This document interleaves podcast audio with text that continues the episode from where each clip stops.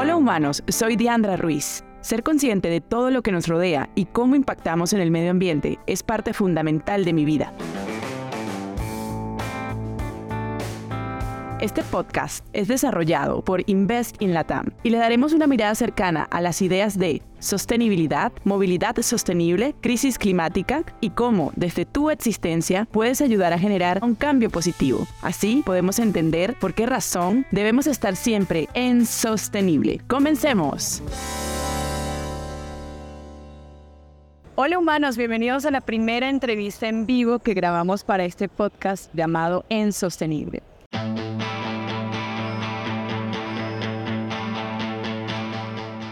Hoy me acompaña un amigo llamado Guillaume Fouché. Guillaume tiene más de 10 años viviendo en este continente y quiero que Guillaume nos cuentes un poco más de ti, te presentes y cómo se definiría Guillaume en cuatro palabras. Bueno, muchísimas gracias, Diandra, por invitarme. Eh, bueno, pues Guillaume Fouché, mi apellido, ¿no? Pero en cuatro palabras que me definen, yo creo que organizado, eh, te lo voy a decir en inglés porque en español no sé cómo lo, No sé si hay traducción en español, pero forward thinking, ¿sabes? Pensar bien, ¿sabes? Adelante. Sostenible. Yo creo que ya es la palabra, la palabra del, del, del, momento. Y se me queda corto una, una palabra, pero te diría que... Eh, dejamos para el final, exacto. Muy bien. Guillón, ¿cuánto tiempo llevas viviendo en ese continente americano? Pues mira, eh, llevo casi 10 años, ¿ok? Eh, llegué a Nueva York en 2014. Sí. Eh, estoy cubriendo Latinoamérica, entonces estoy basado en Nueva York, pero viajo mucho, viajo mucho por Latinoamérica, o sea, creo que casi hice todos los principales países de México, Argentina, pasando por Centroamérica, Caribe, Colombia. Me falta algunos, obviamente, pero sí, más o menos. ¿Y dónde aprendiste a hablar español, Guillermo? Bueno, eh, estudié, estudié en Salamanca, en España, en 2006, o sea, hace 17 años. Eh, después trabajé para una empresa francesa en Madrid, dos años. También hice unas prácticas en Barcelona, o sea, estuve como 3, 4 años en España. Y luego empecé a trabajar en Bloomberg en Londres, pero estaba siempre conectado con el idioma español, porque cubría España eh, desde Londres, sí, se, puede. Eh, y después llegué a Nueva York para ayudar con Latinoamérica. Todo mi trabajo lo debo al español. Y, y, bueno, quiero saber un poco más también dónde trabajas, qué es lo que haces. Cuéntanos un poquito acerca de eso. Sí, entonces, bueno, muchos me conocen, trabajo en Bloomberg, eh, pero a veces la gente no, no, sabe muy bien qué hago y qué, qué hacemos en Bloomberg. Bloomberg es una empresa enorme de 20.000 empleados que se creó hace 40 años por el antiguo alcalde de Nueva York, eh, Michael Bloomberg. Yo entré en una división que era un startup que se llamaba New Energy Finance y la historia de este startup es muy interesante porque el, el fundador de ese startup quiso crear un fondo para invertir en energías renovables hace 20 años. Y en ese momento lo llamo New Energy Finance, pero cuando que quieres invertir en algo, la primera cosa que haces es buscar información, buscar datos. Y hace 20 años tener datos sobre energía renovable era muy difícil, no había fuente confiable. Entonces su proyecto fue, ok, pues no voy a hacer un fondo, lo voy a llamar New Energy Finance, pero voy a hacer una, crear una empresa de datos y análisis de todo eso que está cambiando. Ese señor se llama Michael Lee es inglés, de origen judía, pero es inglés. Eh, es un ejemplo extraordinario, o sea, para mí fue una inspiración porque es un tipo que se ha movido muchísimo. Fue esquiador olímpico del Reino Unido en, los Juegos Olímpicos de 92 consultor de Mackenzie, eh, ingeniero de Cambridge, o sea, un tipo brillante, un, un orador extraordinario. Y bueno, pues también se entrenaba todos los años en las montañas a esquiar. De hecho, iba a Francia, entonces habla francés. Eh, y pues se dio cuenta ¿no? que cada año tenía que subir más a entrenarse, porque lo vio con sus propios ojos, que la nieve eh, había que ir a buscarla un poco más. Entonces, el cambio climático hace 20 años él lo vio, ¿sabes? Y, y bueno, pues New Energy Finance se creó en 2004 y en cinco años pasó de ser él, esa, esa, esa única persona, a 200 personas. Y Bloomberg se interesó mucho a eso en 2009 dos, y compraron New Energy Finance directamente. Bloomberg no es una empresa que compra muchas empresas, pero esa empresa sí la compraron. ¿no? Yo entré justo después de la adquisición en Londres y bueno, pues luego terminé mi camino en Nueva York y estoy viajando mucho, pero eso es una empresa y una experiencia muy bonita. Qué bueno, y me llama la atención también, eh, dato curioso de Bloomberg, qué cosas hacen ustedes que la gente quizás no lo reconozca es que lo visto.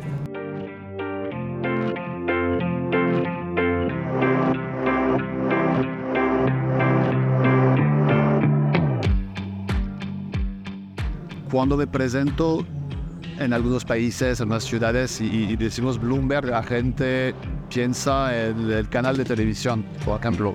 Pero al final el servicio de Bloomberg, el Michael Bloomberg lo que hizo es conectar los traders de, finanzas juntos, creando una especie de software de máquina, como un chat eh, y como una máquina que te da información en tiempo real. Y eso te hablo de los años 80, ¿no?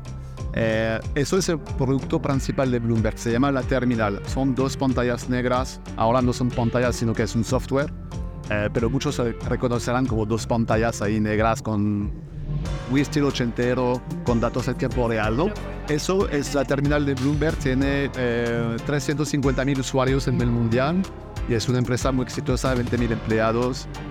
Bueno, el, director general es Michael Bloomberg, sigue aquí, tiene 82 años, pero sigue ahí trabajando todos los días. Sí, me imagino que algunos de los que nos están escuchando se pueden imaginar gráficamente en dos pantallas con el fondo negro y las letras en verde chiquititas y bueno, súper como de los años 80 y es bien pintoresco. y para, para conectar también, ¿cómo es la, la, un día en la oficina con Guillón? ¿Qué haces al principio? ¿Qué haces al final? Sí, bueno, eh, después de la pandemia obviamente estamos, bueno, pues con el trabajo híbrido, voy más o menos tres veces a la, semana, a la semana a la oficina. Eh, cuando llego a la oficina, bueno, obviamente tenemos, mira, Bloomberg cuida mucho a sus empleados porque tiene una especie de...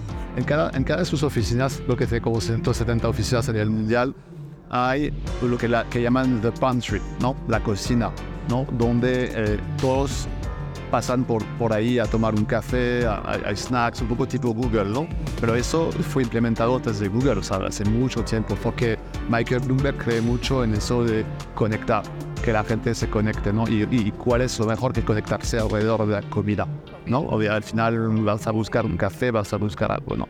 Entonces, llego eh, la mañana, no sé, a las 8, 8 y media, algo así, eh, desayunamos y luego voy a mi escritorio. Me, gusta mucho o sea, dejarme una hora primero para revisar los emails y revisar las noticias no soy muy fan de, de, llegar y tener reuniones back to back ahí de todo. Me, me, gusta mucho porque al final estamos en una industria que cambia todos los días y me gusta entrar en la oficina y, ser más inteligente que el día anterior.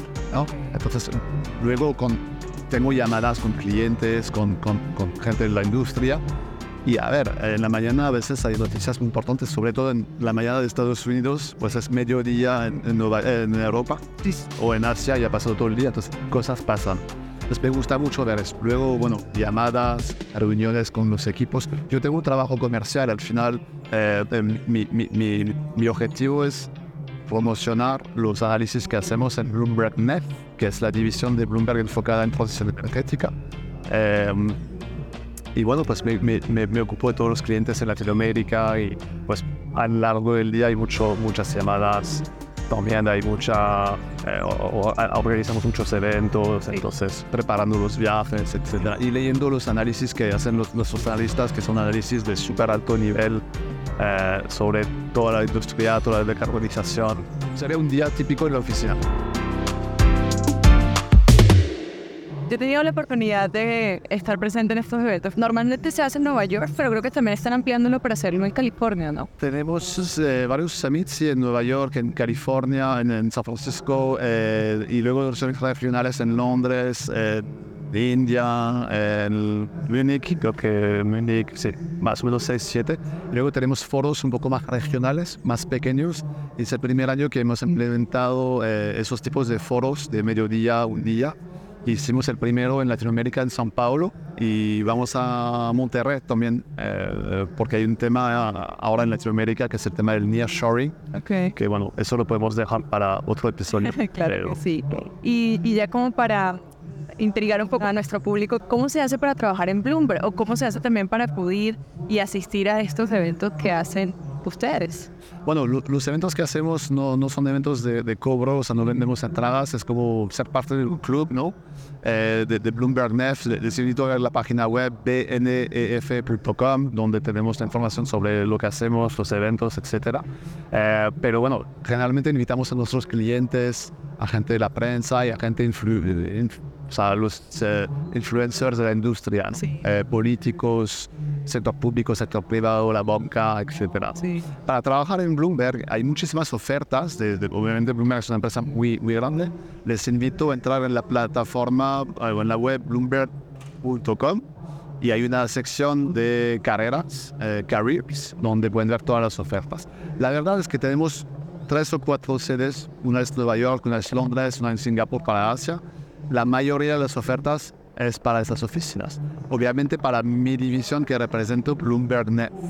Eh, tenemos menos ofertas, somos más pequeños, somos más o menos 300 personas, pero hay, hay ofertas para ser analista de, no sé, hidrógeno o de cualquier cosa así.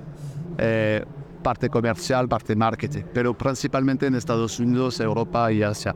No hay tantas ofertas en, Latinoamérica porque, bueno, pues es, es, es, un equipo más pequeño, entonces, eh, pero sí, Visiten la página. En Sostenible es desarrollado por Invest in Latam, comunidad latinoamericana que engloba encuentros corporativos de sostenibilidad en nuestra región. Soy Diandra Ruiz y recuerden que debemos estar siempre en Sostenible.